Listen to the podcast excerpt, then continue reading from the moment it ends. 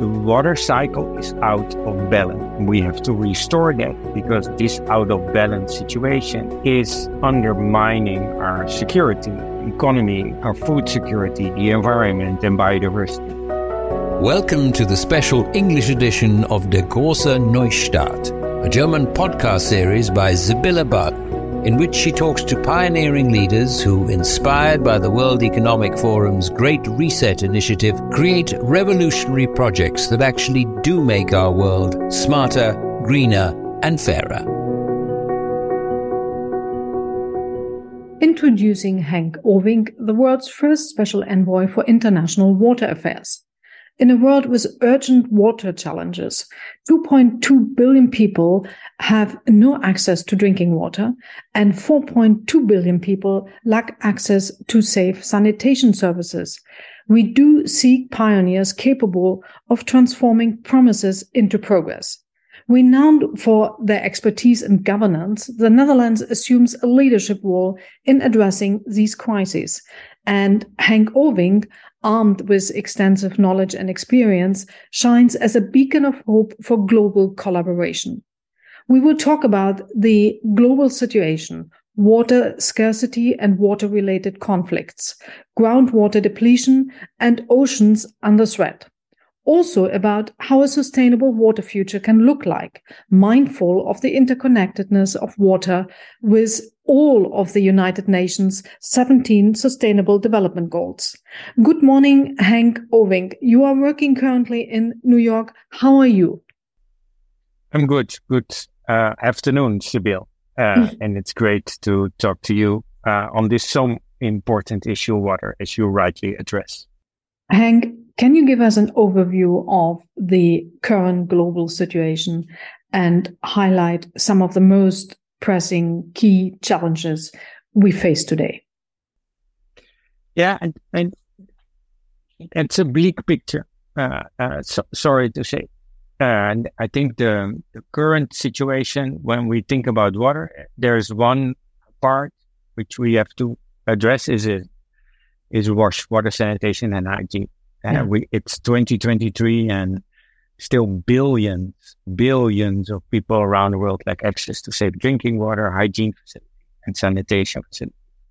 And that has an immediate impact on their health, uh, but also equal opportunities, uh, limiting that for predominantly women and girls uh, in very vulnerable context. Uh, and uh, I think that is that is a critical part. Second is that freshwater availability is is less is becoming less and less. So we drink up the fresh water from our aquifers, our groundwater, our rivers and lakes, and what we have becomes more polluted and more saline, and that there is freshwater scarcity, and at the same time, because of land degradation, uh, deforestation, exacerbated by climate change, we now have atmospheric rivers impacting water insecurity over continents. So uh, water used to be something very tactile on a local scale. You had a river, a lake, uh,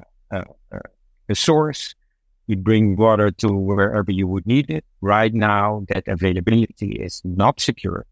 And at the same time, the influences of that water insecurity comes from across other continents.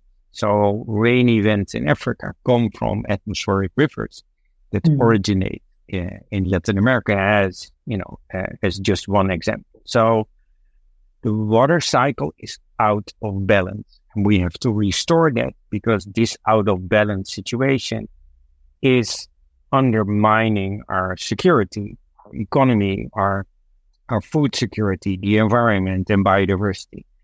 And with less fresh water available and more pollution exacerbated by climate change, we lost our, we lose our wetlands, our biodiversity is in decline. And that means that that, that need, that resiliency need and that environmental need that we so much need for everything else is mm-hmm. also uh, a challenge. And then if we look at the climate uh, apart is that, what, you know, 90% or more of all these climate disasters are water related with too much, too little, and too polluted water. So water hurts us, but it's also the origin uh, of uh, climate change. And if we don't fix the water crisis, we'll never be able to fix the climate crisis. So it's it's it there is massive amount of opportunity to do so, uh, but right now we're not, and that means that the state of water security is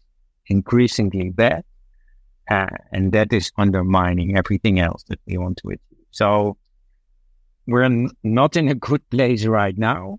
Uh, we can be uh, because the upside is that the moment we invest in water, we invest in water, in its availability, its quality, its security. It trickles down across every sustainable development goal. It helps catalyze climate action goals for mitigation as well as adaptation. So with water, there's always the, these two, there's a real upside because it's a solution broker. It helps drive uh, approaches, builds capacity and innovations and solutions that can help us scale and speed up sustainable development in a just and climate secure way. But if we don't, it hits us back. Yeah. So mm. it's one or the other. And we have to uh, start to understand this, incorporate water in everything we do to make sure that we uh, increase our security. Example on how it, it, did one and a half years ago, a little over one and a half years ago, we had a food security summit, uh, a food system summit about food security for the world. Mm. Water was not mentioned. So we can talk about food in silos without even thinking about water security. Uh, and, and, it's of course ridiculous from a perspective and, and so I'm not a water engineer, but it's ridiculous from the perspective of food security. But we do it because we silo ourselves up. Last COP, the COP in Sharm el Sheikh, was for the first time that water was mentioned, and then only in a cover text of the outcome document. So that is not part of the negotiation. Eh? And only in the connection to adaptation, not mitigation, because, you know, in the climate negotiations, water is then seen as a new issue and therefore making things more complex. It's crazy. Water is water security is the core for climate mitigation. Water security is the core for climate adaptation. So we have to move beyond these deficits. Yeah, um, Henk, may I just um, uh, one question in here? You describe that that water is not uh, included in the whole um, circular conversation and everything is in, in silos. And you are at the center and the governments have in 2015 already signed the um, sustainable development goals where water and oceans etc um, are in in the center and everybody knows water is life. Without water there is no life. And yet um, you give us this really bleak picture. Why? Why is that? Uh, like there's there there's no one reason. There are uh, many uh, vested interest, of course, changing course, uh, uh behavior. Um, look, for instance, at food and agriculture. We have like uh, millions of dollars going into food subsidies without acknowledging uh, the relationship to uh, to water security. Water is always being taken for granted. So I think it's not so much the lack of understanding that you need water uh, for food. Mm. There's a lack of understanding that water availability is insecure. Uh, this uh, this January, I was part of a conversation where uh, an agriculture minister of a large country in the world actually said, no, water is a distribution problem. That is not the case, but that is still a misunderstanding, a misconception. So I think the, uh, uh, of course, there is a distribution question. We need infrastructure uh, adequately in place. Uh, there is uh, non-revenue water, so that means uh, badly functioning infrastructure that is causing water insecurity in places where that's not necessary. Um, but if we look at urbanization and informal settlements connected to that. That the large majority of our urban populations around the world do not have access to uh, safe drinking water, and it comes yeah. by truck, and they pay five to fifty times as much uh, for water that others that are connected to infrastructure just have running from their taps. So I think there there is a distribution question, but there is before that. I, I'm not sure if that's the right word, but the stewardship question, an understanding of that water is a scarce resource and that we have to treat it as a scarce resource. Water is also a human right, uh, and therefore it's not a commodity. Uh, but you have to put a value uh, to water in the context of its economic, environmental, social, social, and cultural uh, values. And uh, the high level panel water that I helped set up and uh, that delivered the report in 2018, one of the outcomes was really about value really understanding the value of water in the context of our environment, our economies, our communities, um, our, our, our goals and the things that we want to achieve. And I think um, that is a, le- a, lack in understanding that is changing. Luckily, uh, the 2023 Water Conference was not for nothing. Uh, a turning point for the first time in 46 years. More than 11,000 people got together here in New York at the UN. There were over 100 mayors, um, um, um, ministers and presidents from across the world, NGOs and private sectors, indigenous communities, youth, and in large amounts coming to New York to really say water is key and has to be core and central of the development, the humanitarian, and, and the climate agenda. So I think there's a change, there's a change happening, but we're not there. Eh? We're in the beginning of delivering uh, upon that promise. Uh, you saw the same with adaptation. Coming out of Paris, uh, half of the agreement was about mitigation, half on adaptation. Hmm. Adaptation was also seen, rightly so, as the enemy for mitigation. Yeah? The more we we think that with adaptation we can, you know, you know, delay the impact of mitigation, the less emphasis there is on mitigation in the context of really changing our behavior, our the way how we our, our economies are are are organized, the way how we you know how we behave ourselves. It's of course end end, and I remember former Secretary General Ban Ki-moon saying, you know, it was the hardest challenge to bring them together. And we lost the momentum for adaptation after Paris. It took quite a bit of time.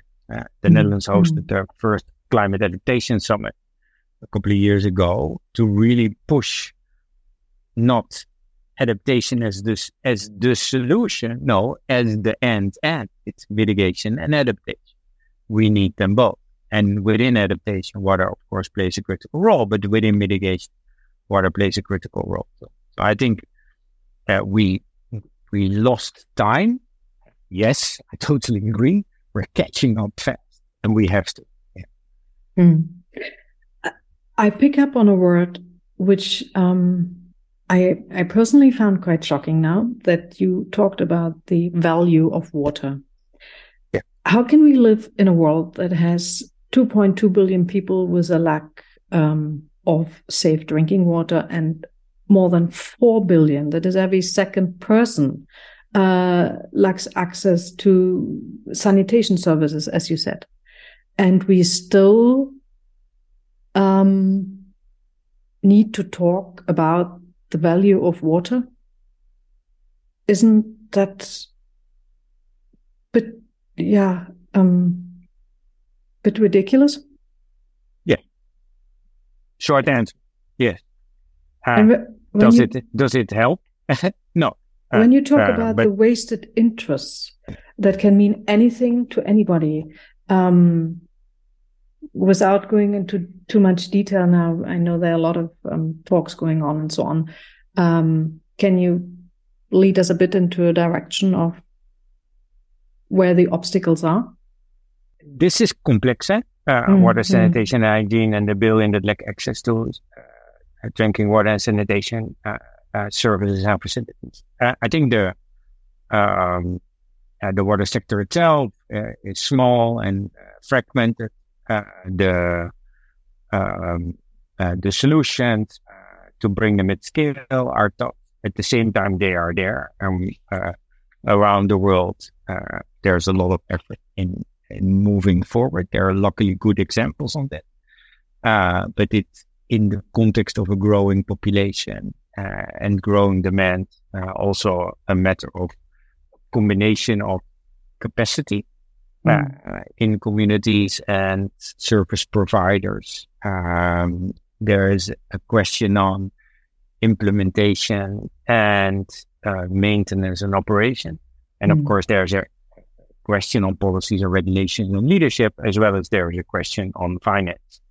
Uh, we calculated for the African continent. I think it's a quadrupling of funding that is needed, but the money itself is not enough. It, that has to be paired with a leadership approach, yeah. policies and regulations, as well as capacity from the ground up that is invested into uh, the institutions, the communities, uh, and uh, uh, uh the sectors that are connected to that. Mm. So I think it's a, it demands a whole of government as well as a whole of society approach uh, to uh, uh, to to be able to then deal uh, with it, and it's improving, but we're not, you know, we're not at speed and scale where we're supposed to, mm. and uh, that is shameful. Yes, I can only say it, mm. and we need to pick up that speed there rapidly when it comes to availability uh, you see that, uh, uh, you know, the, the biggest consumption of water, the, the food yeah. sector, yeah. Uh, has a lack of awareness when it comes to water, uh, um, water's values, you could say. Uh, it's almost free and always there. And the moment it's not there, and we, you know, we now have a dam break in Ukraine, uh, uh, that is uh, undermining food stability, not only for the Ukraine, but for the world. Um, so that awareness on that relationship, you know, is mm. sometimes, you know, strengthened by these type of disasters. But of course, we don't need, we should not need disasters mm. to strengthen our awareness and build up capacity and action. It should come from common sense, but mm. you know, un- unluckily, that is not the case, of course. Mm, mm. But also, if we look at um, water-related conflicts, um, before we we we um, we talked, I, I did a bit of research research, and um, there was a study that said it is estimated that around forty percent of the world's population lives in water-stressed regions, and that is, of course, a strong driver for conflicts. So, how do you approach those problems. Um, are there any diplomatic strategies you can use to, yeah, hopefully peacefully resolve disputes? Yeah. So the the challenge here is that um, water in itself is uh, is is hardly ever the sole reason for a conflict. Uh, um, yeah, but it can be a mechanism in mm. a context. Mm. Uh, and there was a there's a lot of writing on Syria and how years of drought helped increase instability and led to uh, the, the, the, the massive uh, civil war, you could almost say, in Syria. Um, at the same time, in the re- region, uh, Jordania had uh, yeah, also yeah. drought. There was no uh, no conflict like that. So, it, it, I mean, uh, Assad himself is to be blamed and his regime for what happened, not uh, water. And so don't attribute things to water that it can't hold. Uh, there's always a combination. But yes, uh, water insecurity is destabilizing societies and therefore destabilizes security and exacerbated by climate and overconsumption use and production as well as pollution uh, it only weakens uh, society's capacity. Uh, and I think here, and we, you know, we saw it with the pandemic. Mm. Uh, we all said where we could wash your hands, but imagine the billions of people that could not. Uh, Yeah, yeah. uh, it undermines health uh, uh, uh, for for many people around the world. So yes, it is water insecurity is a destabilizing factor. So getting water right is a is a key foundation and foundational layer for security writ large. So I think that is uh, that that is what we know. Um, in the combination with climate change, and then political instability is only getting worse and worse. So we Mm. have to, again, uh, ensuring that your water governance across sector silos and divide borders uh, is in place to take care of this scarce resource in such a way that food security is guaranteed. Kids can go to school, women can work, uh, there are jobs that are secured, and you see uh, a trickle up effect of that same water security in the context that is helping to deliver stability. Uh, because there's education and jobs, and that stability is of critical importance uh, for overcoming um, the issues that lead to, to conflict. So I Mm. think the uh, water is a key uh, uh, part of that Mm. in in the context of a solution broker. Uh, and we have to ensure that we focus more on that. Mm. You, yeah, I, I pick up on on your um, on your Jordan um, example. Um, there was a glimpse of hope that I saw in in your work, and it was about the trilateral water working group with Israeli and Palestinian experts. So I hope it's a glimpse of hope. Um, it has been facilitated by the Netherlands. Can you tell us anything about it? Uh, well, it's, it's, it's not a secret, uh, in the sense that we hide it, but it's also something that we do in pure confidence with, Mm. um, the Palestinians and the Israeli with the help and support of the global community. Uh, we identified that there are many, many things in the instability in that part of the region that can be resolved. Uh, and we provide our, our, our knowledge and coordinating capacity as said in the, in the context of uh, what, whatever is needed and needs to happen. And water is, of course, critical. And it is also a shared resource, Mm. both freshwater availability as well as wastewater and wastewater treatment, as well as the needed care of that water by reducing water use, reusing and recycling it. So there are political and cultural as well as governance and finance and technical parts uh, to that. And identifying them all in the context of both the West Bank and Gaza that led Yeah. to an agenda of, of collaboration. Uh, and you could say parallel, parallel to the political, uh, uh, challenges and conversations that are, that are happening. Mm. So we try to focus on the, on the, on the issue of water security for both, um, to ensure that, you know, the efforts everyone is taking to, to be able to work on that are, are cleared, uh, and capacity increases, uh, both individually and professionally, as well as organizationally, as well as in the infrastructure Mm. uh, needed to deal with it. And Mm. so, you know, these processes need a long, need a long time, but, you know, over the years I've been involved, you really see progress. Is You it do. fast enough? No. Yeah, yeah, yeah, yeah, yeah. Is Okay. it fast enough? No. Do we see uh, ups and downs? Yes. I remember uh, the, uh, 2020, the first year of the pandemic, Mm. uh, the Mediterranean in front of Gaza was blue again because wastewater treatment plants were functioning.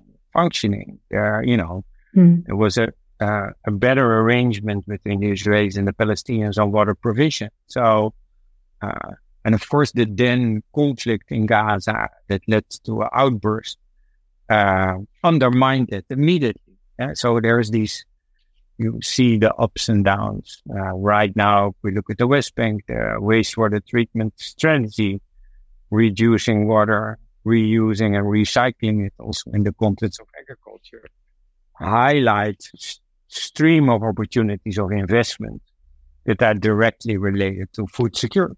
Uh, mm. And I think um, strategic approach to this uh, in combination with capacity development, exchange of knowledge, uh, and uh, good coordination among donors uh, is is a, critical success factor. Mm, mm. I mean, it's not easy. Yeah. Yeah. Uh, yeah. Yeah. Can I ask you because it it it just uh, strikes me that you were the first water uh, international water envoy. Are there by now more than you? Yeah, there are more. Yeah, yeah. So um, I I don't know them all, but uh, uh I know for, uh, of some uh, in Tajikistan. Our colleague, co-host uh, country, partner country for the UN conference. Uh, Sultan Zodo is uh, now a special envoy for the president of what uh, Finland appointed, um, I think last year, its first uh, water envoy.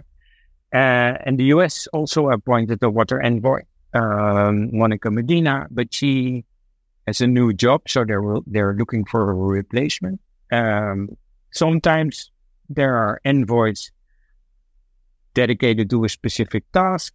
Mm. Uh, so two countries who have a, a, challenge, not so much a conflict, but a challenge on water can appoint envoys on both sides.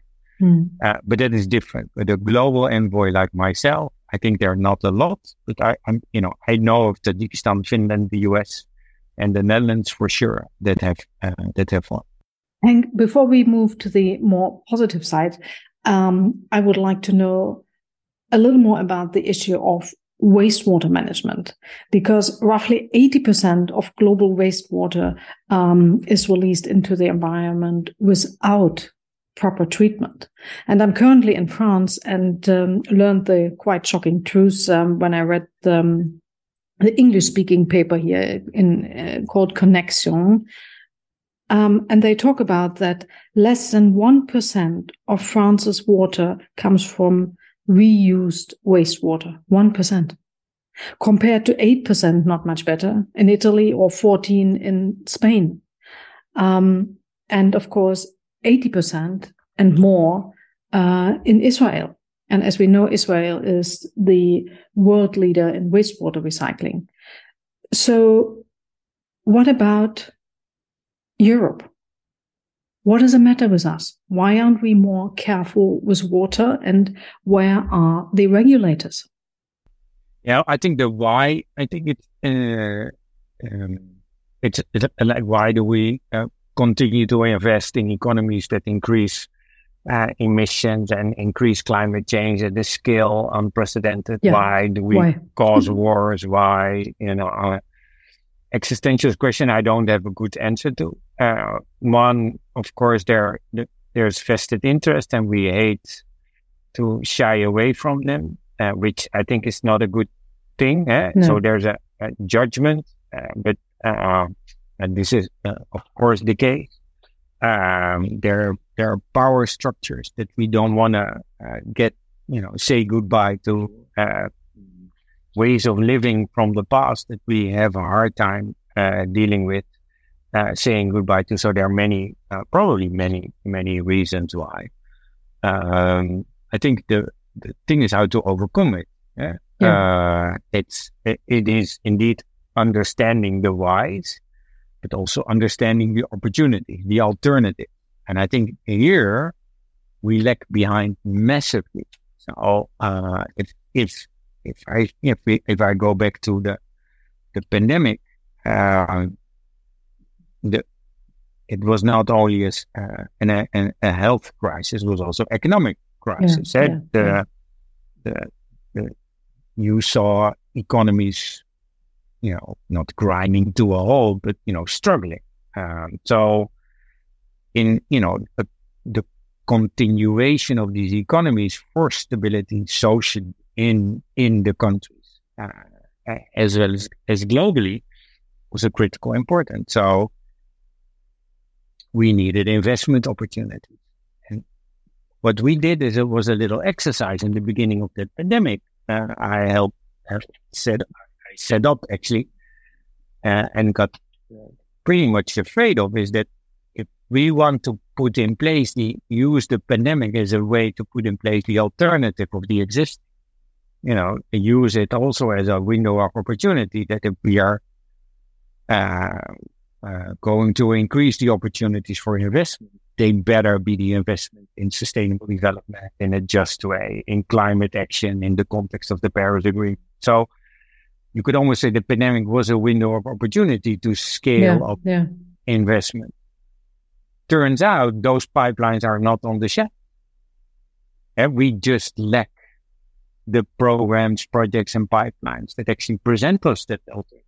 So there is a is a real need to focus on the the development of the, those alternatives to put them in place of the existing. So yes, it's vested interest. It's you know our past practices. It's policies and regulations that are coming from yesterday, not from tomorrow. At Yeah. the same time, we have a S- 17 SDGs that define the 2030 agenda for sustainable development.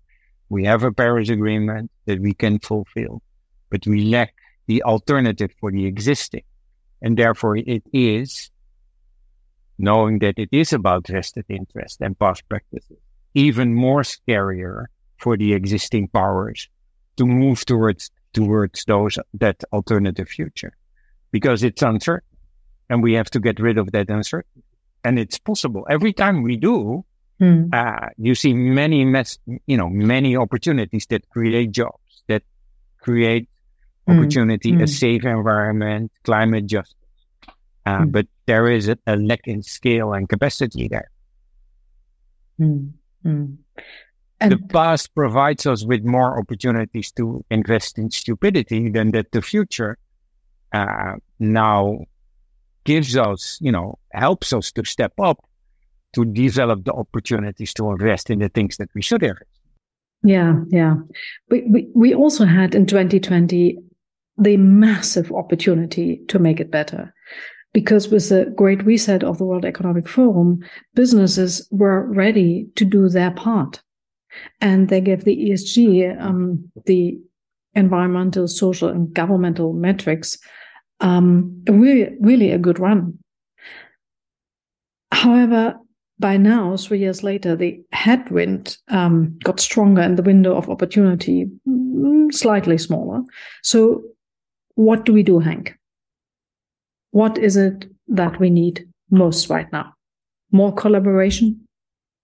Uh, yes, uh, of course we do. Uh, we need to invest heavily in these alternatives and partnerships help because the future is more uncertain. So you can't do it alone. It, we have to bridge divides and uh, overcome sectoral divides. We have to step up uh, um, uh, over um, the lock-ins we face. So yes, we need these alternatives, and they are strengthened by partnerships that help also foster innovation, uh, bring forward youth and activism, uh, incorporate science and data to ensure that they're, you know, they're fact-based and, and underpinned by the best available uh, insights uh, from around the world. So yes, it's true. Uh, at the same time, it's also a, a level of, you know, how that alternative um, um, indeed becomes the alternative. So we need Mm. leadership, um, um, and that is not only top down, but it is leadership that also starts with who do you vote for? Uh, Yeah, do you yeah, vote for the party that brings you back to the past or get, helps you forward to that future? Um, uh, where is your money going, and how do you invest it? So Mm. it's leadership, you know, across all scales, levels of society. And Mm. I, I think the challenges we currently face around the world perhaps make us wiser, uh, or perhaps not. Uh, Mm. It's Mm. you know the the, the the the way scientists now look at it.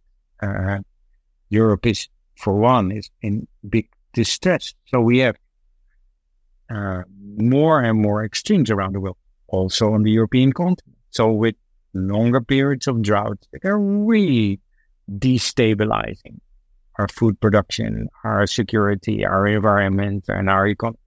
And at the same time, massive flood events like, you know, two, what is it, three years ago in Germany. Mm, um, mm, uh, uh, how many people died? Over 200 mm. in Europe for from a flood event. That is not necessary. We don't need those casualties and that impact. Uh, our infrastructure could be up to date. Our disaster preparedness and response should be, you know, of the best, uh, should be the best of the world. Um, so there is uh, water quality. Uh, we have a European water framework. Uh, we should be able to deliver on it because it's also directly related to our economic development, etc., etc., etc. So mm. uh, yes, we can, mm. but we're not doing enough. Mm. Do you think with all the global frameworks we have into place, um, and we are still where we are, that local activity, and, and I, I talk more local in regions rather than nations, local um, activity could be a key? Yeah, I, I think it's um, yes and yes. Uh, it's both that you need local action and we see local action, it, but it's not enough. Mm. And I think the, the, the, the water system showcase that uh, and their dependency across uh, local borders and boundaries is key. If I uh, drink up all the water for um, food security in my city, you know, there's nothing left for the city and the industry yeah. downstream. If I build a dam uh, uh, for energy and water provision, um, environments upstream as well as communities are affected because all of a sudden there's a lake in the places where people were living and mm. downstream uh, are becoming dependent.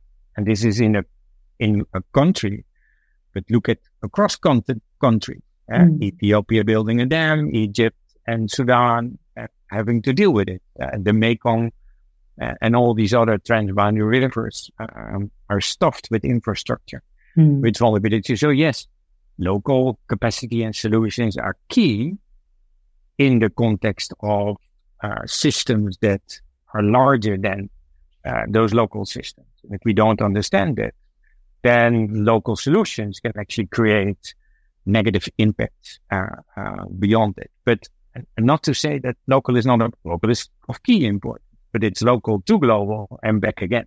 Mm. Uh, so yes, we need these global framework and these regional approaches and mm. that understanding to inform local action, where local action then can trickle up to ensure security and sustainability and justice and climate action for all. Mm. So it's a mix. Uh, mm. But mm. you if that that uh, capacity and leadership and empowerment is not there on the local level, forget it. You need. This is where where it ha- this is where implementation happens. This is where maintenance and operation should happen. This is where uh, the investment, you know, pan mm. out. This is where we feel the heat. Uh, so yes, uh, but not without the relationship and the understanding of these interdependencies across scales mm. and sectors way beyond that local level. Mm. And, mm. and to your earlier point on private sector, uh, with the conference, we saw a massive amount of private sector stand up. Yeah, CDP, yeah. the Carbon Disclosure Program in the UK, helps private sector understand water related risks and helps them uh, in presenting pathways to invest in water resiliency beyond their their own markets to ensure that whatever they do is also good for their watershed, for their supply chain, for their for our workers. So I think there's a um, an increasing amount of awareness and understanding among private sector and financiers that mm. it's not so much only what matters on the scale of your or of your mm. your business, but it's on the scale of the system where your business actually plays out, and those systems are society and those societies are beyond communities and cities. mm. and I think that increased understanding from private sector and financiers is very helpful. Mm. Uh, also informing uh, ways how governments can draft policies and regulations for that. Mm. From my feeling, um, because I had an, an early in 21, um, um, also a long conversation with Achim Steiner, the um, UNDP administrator, okay. and um, we were we were talking about similar things. And and I said, um, is there is there not an increase now on collaboration? Isn't it? it aren't uh, isn't the um, the business sector now coming to help? And and um, well, he was quite wary about it. And um, if you say we see now a huge increase, and I, I can see that as well, um, the point is also that they um, deliver on the promises. Do they deliver on the promises? Yeah, well, that is for everybody. Yeah. Uh, it's it's the good question for everybody. Um, I, I don't know. Mm. And we, we put in place uh, transparency mechanisms, accountability mechanisms. Um, you know, the proof of the pudding is in the eating right now. Mm-hmm. Uh, and I, I think, uh, I think interesting uh, and challenging, uh, you know, the um, climate is changing at the scale that the impacts of that are felt across the world in the developed and in the developing world. Uh, there's no escape. Mm. so mm. do we deliver? We'll see. Mm. we face the consequences of non-delivery. This is mm. not an, uh, you know, not in my backyard. It's in our front and backyard. It's in our basement and our, you know, it's in our family. Yeah. Uh, uh, this is where we feel the heat, mm. literally. Mm. So we better get to work. Mm. Henk, can you can you share a success story or an example of a country that uh, has effectively managed um, its water resources and achieved a sustainable water security? it's a okay. it's a good question. I think the uh, I think there is a there. I mean, we don't have paradises in this world. Mm. I think we have can we can be very honest. I also don't think we look for paradise, uh, right? Because mm. uh, uh, that would mean that there is a country that uh, really you know, is almost like uh, in works in isolation. The world mm. is so connected. There's mm. always vested interest. I think there are many amazing uh, examples uh, within, you know, even within countries where you see also many failures. There are many amazing examples how things work and across continent. So Senegal got a, a prize for the transboundary water. Doesn't mean that Senegal gets everything right. No, but mm, mm. the way they work transboundary is amazing. Uh, Tajikistan is a is a freshwater custodian agent. They, you know, they their glacier compact impacted by climate change now. It's providing uh, two thirds of all the fresh water in Central Asia.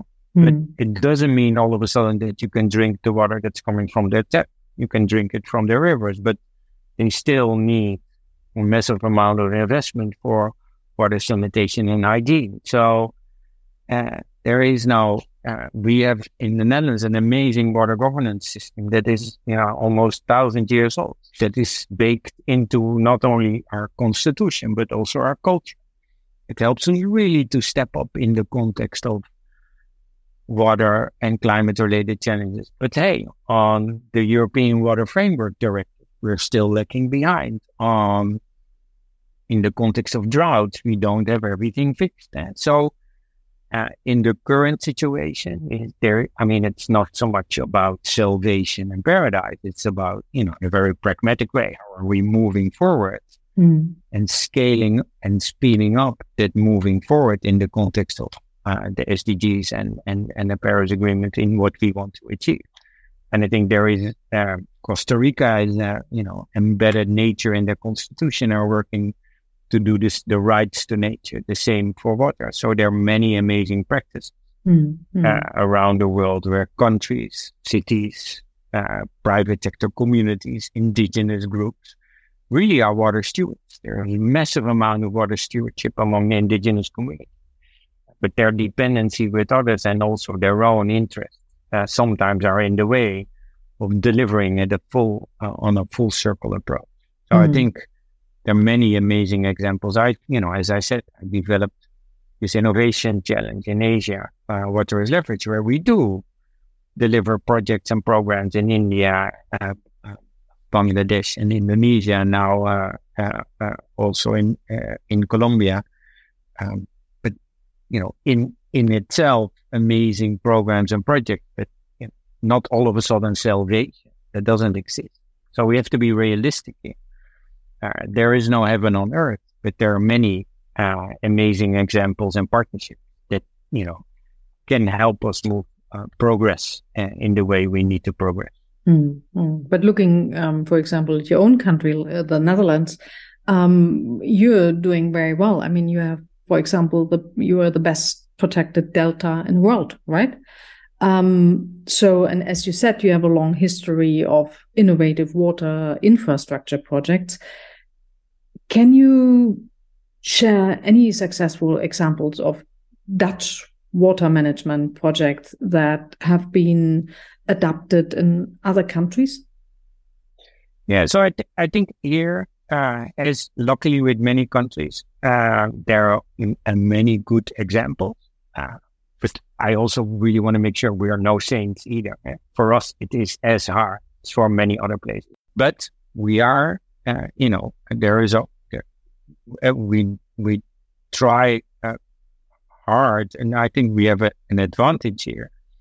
I said there, our water governance comes from uh, 900 years ago. So uh, our delta, uh, a third below sea levels, 60, mm. 70% flood prone is, you know, eh, because of that, always this challenge always with water. Also started to manage water uh, institutionally. Uh, water is water governance is therefore a critical part of our constitution. We have four layers of government, uh, uh, local, regional, national, and water. Uh, so I think there is a, that helps. Uh, at the same time, it's also about our, our knowledge and entrepreneurial capacity, as well as our focus on systems that we were able to develop not only governance and knowledge solutions, but also practical solutions. And I think one of the one of the inspiring uh, programs that we did post the, you know, 1994, 1995, we saw massive amounts of water coming into our country. And in 1995, we had to evacuate 250,000 people to safeguard them mm. for a possible water disaster. And it, you know, also woke us up. Mm. But we were already working on a plan for our river. Uh, and that plan led to a law, and that law uh, became the program that we then called Room for the River, a program of in 39 locations, really literally making more room for water, taking into account safety and quality aspects. Safety for our water and security, but also safety for our citizens and economies uh, and the environment and quality in the same manner. Quality for that environment, biodiversity, but also quality for the economy and urban development. So mm. that program now, you know, it's been implemented. Uh, you can look at all those projects, showcases how living with water can be future proof. Uh, we more or less did the same on our coast with our coastal resiliency program. And both led to the understanding that we have to institutionalize this forward looking comprehensive and inclusive way of working. And that led to a Delta law and a Delta program.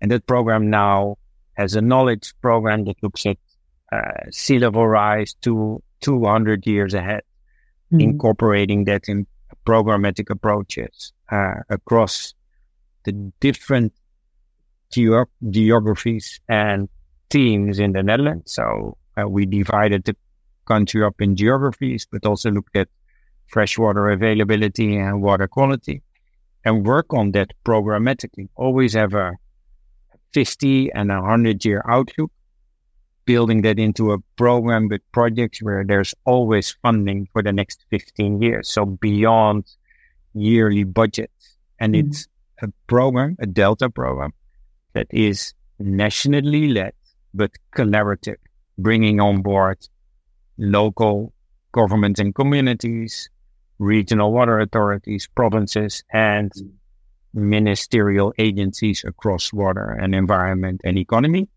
as well as bringing in private sector uh, knowledge capacity. So I think this collaborative capacity of the program itself, comprehensive approach, and that longer term outlook with a very action oriented way. I think those are, you know, with Room for the River, the Delta program, our, our mm. knowledge uh, capacity are good, good examples um, on governance, on collaboration, on implementation, on financing, how water security can really be security at large and lead to better environments and uh, a better living quality. Mm, mm, mm.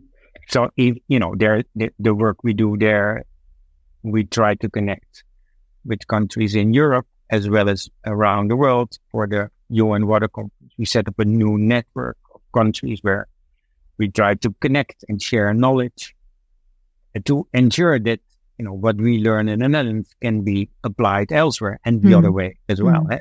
Mm. The challenges we currently face, we can learn a lot from places around the world. So it's the the, the core is this collaborative capacity, is the way how you institutionalize collaboration, uh, so it can drive innovation and resiliency and sustainability. Mm. I can I ask you two more questions? I know your time is very valuable, and you're probably off to your next meeting. Um, mm-hmm. But just two more qu- questions. One one is quite a bold one, and the other one, um, I, let's end it on a positive note. The bold one would be to put a value on water, which is actually a human right. Uh, is yeah, well, it, it is what it is right now how are the chances that, for example, um, the UN decides to nationalize water? What would happen? No, I think that won't. Uh, of course, uh, uh, and we said water. The water cycle should be seen as a global common good. so there needs to be protection for that water, global water cycle. But it is different than uh, putting a price on a water drop. I think also we we've come to uh, an insight that pricing water related infrastructure and services is of course a way uh, uh to address uh, but also stimulate water and water related innovation. we set up the Valuing Water Initiative coming out of the high level panel on water where we really look at journeys from across the world where uh, those valuing water uh, principles uh, are and can be applied. And, you know, uh, with Colombia coffee farmers all the way to the worldwide World Wildlife Fund for Nature in Zambia, uh, to uh, working with Peruvian national water authorities and in India with the water leverage programs. we see uh, um, examples on how water, valuing water can really uh, drive um, water security at large. But it's beyond just the only, you know, beyond putting a price on a drop of water. We all know that in itself, that is not the solution, but as part of a package, uh, there is, uh, you know, we have to understand the scarcity of water, also in in a, in an economic sense. Mm. Mm. Okay. It makes sometimes more sense to focus on uh, the massive amount of subsidies that go into food without taking in, into account water than to put a price on that same water. So. Mm. Yeah, well, looking at that, every fourth person in the world has no water. Um, but we should look at every possibility, every yes. solution. Yeah, yeah, I totally, I yeah. totally agree. Yeah. Henk, let's end, let's end our really, really good, um, quite frightening um, conversation uh, with a note of looking ahead. What okay. are your priorities and what is your vision for the future? Ah, that's a, that's a good question. Uh, uh, personally, um, well, I I think the and the water conference uh, put a clear marker uh, on the uh, road towards water security, but a lot needs to happen. So we have commitments, you know, way over 800, uh, but we still lack a process moving forward. And it's, you know, with climate, you know, after the conference, you have another meeting to prep for the next conference. And, mm. and I'm mm. not saying I need a lot of water conferences, but we agreed that water can never leave the agendas of anything else we're doing. So for the SDG summit, the COP in the Emirates, the summit of the future, the social forum in the year after, um, uh, another food systems uh, summit, and so forth, and so forth. Water is going to be baked into these agenda, you mm know, and sometimes light as the beginning, and sometimes, uh, you know, uh, more um, more progressed because we are further ahead. And yes, there also needs to be another moment to bring the world together. And perhaps thirdly, a framework, a convention, uh, an agreement. Uh, I don't know how to call it, but we need something to hold us accountable to. So that means a process, and mm. uh, step by step where we're heading, as well as a, a framework in which border security writ large is addressed. Uh, and I think this is a long reach, uh, not easily uh, being delivered, and we don't need paper for paper. Um, we need to ensure that we keep within those boundaries. And I think taking inspiration from the Earth Commission uh, that was uh, co-led by Johan Rockström and Joyeeta Gupta, um, we see that we pass these boundaries but there's also opportunities to keep us back in. And water is being addressed by the Earth Commission as one of those trajectories that we can safeguard, safeguard for the environment, our economies, and our society. I think, yes, we can. There is massive opportunity to do so. Instrumentalizing that, eh, you know, for policymakers or regulators, for politicians and decision makers, for private sectors and communities for individuals and, and, and indigenous, for our youth and more uh, uh, grown-ups is going to be of critical importance to present the alternative. Alternative we so much need and we can take inspiration from. Mm. and I, I know by practice that we can do it because we did it in the past and we're doing it right now in Chennai, in Khulna, in Semarang, in Cartagena, and in many other places around the world. Uh, so yes, we will continue to do so for hmm. sure. Thank you very much, um, Henk, for for yeah for this positive um, outlook at, at the end. And I pretty much liked your holding us accountable. Yeah, us meaning society, the private sector, public sector, all of us. Um, that we are yeah keep on doing our best. Henk Ovink, the first special water envoy for international water affairs. It was a pleasure and a privilege to have you. Thank you very much. And we wish you all the best and lots of energy.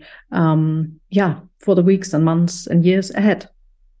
Thanks so much, Sibyl. Uh, it was an honor and a pleasure uh, to be able to talk with you on the thing that inspires me uh, uh water. So thanks very much for this opportunity.